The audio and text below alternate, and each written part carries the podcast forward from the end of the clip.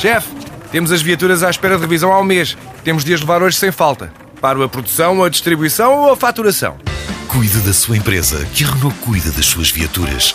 Com o serviço Renault Pro Mais exclusivo para profissionais, conte com uma equipa especializada que lhe oferece soluções à medida do seu negócio e serviços como recolha e entrega de veículos para manutenção, horários de oficina alargados, serviços rápidos sem marcação e muito mais. Renault Pro Mais, ao seu lado para fazer a sua empresa crescer mais.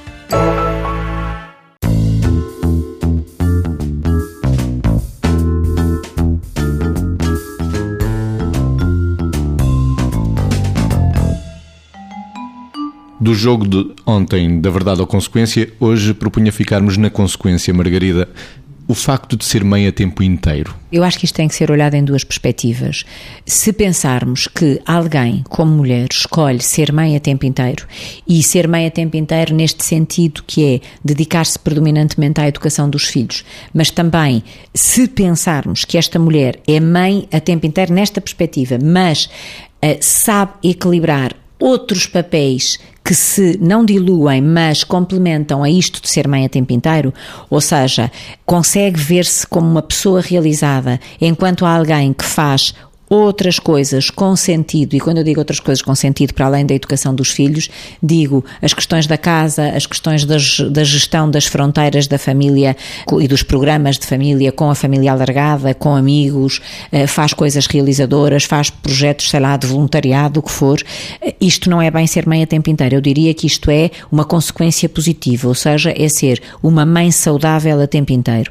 Agora, o que pode acontecer, porventura, é que esta mãe ao ser uma mãe a tempo inteiro que eh, não sabe, digamos assim, desempenhar ou não consegue equilibrar outros papéis complementares e enriquecedores, pode estabelecer, eh, começámos a falar disto ontem, mas pode estabelecer relações até quase com caráter patológico, nomeadamente relações fusionais com os próprios filhos, e eh, aí tem consequências graves, quer para ela, quer para os filhos, quer para o desenvolvimento, se quisermos, psicoafetivo das, do, das crianças e depois na própria adolescência, e isto pode, se realmente não for vivido de um modo consistente, pode conduzir a uma grande disfuncionalidade relacional com as consequências que isto tem, eh, que isto tem para todos nos diferentes momentos do ciclo de vida, mas para as crianças que se vão tornar adultos, eh, muito particularmente. A verdade de ser mãe e a consequência de ser a tempo inteiro, Vitor. Estamos a falar das mães porque provavelmente esse cenário uh, pode-se colocar com maior probabilidade e também já falámos e devemos acentuar isso, que é uma coisa é escolher isso